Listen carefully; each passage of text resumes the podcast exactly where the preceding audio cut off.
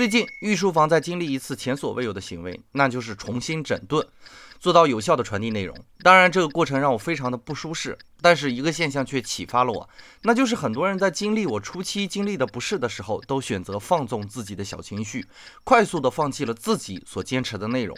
作为过来人的我，都要感慨一下，为什么不再多坚持一下呢？因为马上就可以了。这就是心理学常见的现象——半途效应。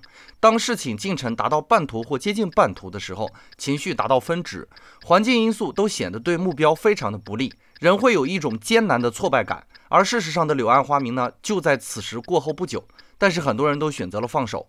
半途效应是事物发展的典型特征，个人积累和事物发展形成统一的节奏。如果换一个角度来看，越是艰难，越要提醒自己此时较为关键，因为你和事情一样，到了关键时期。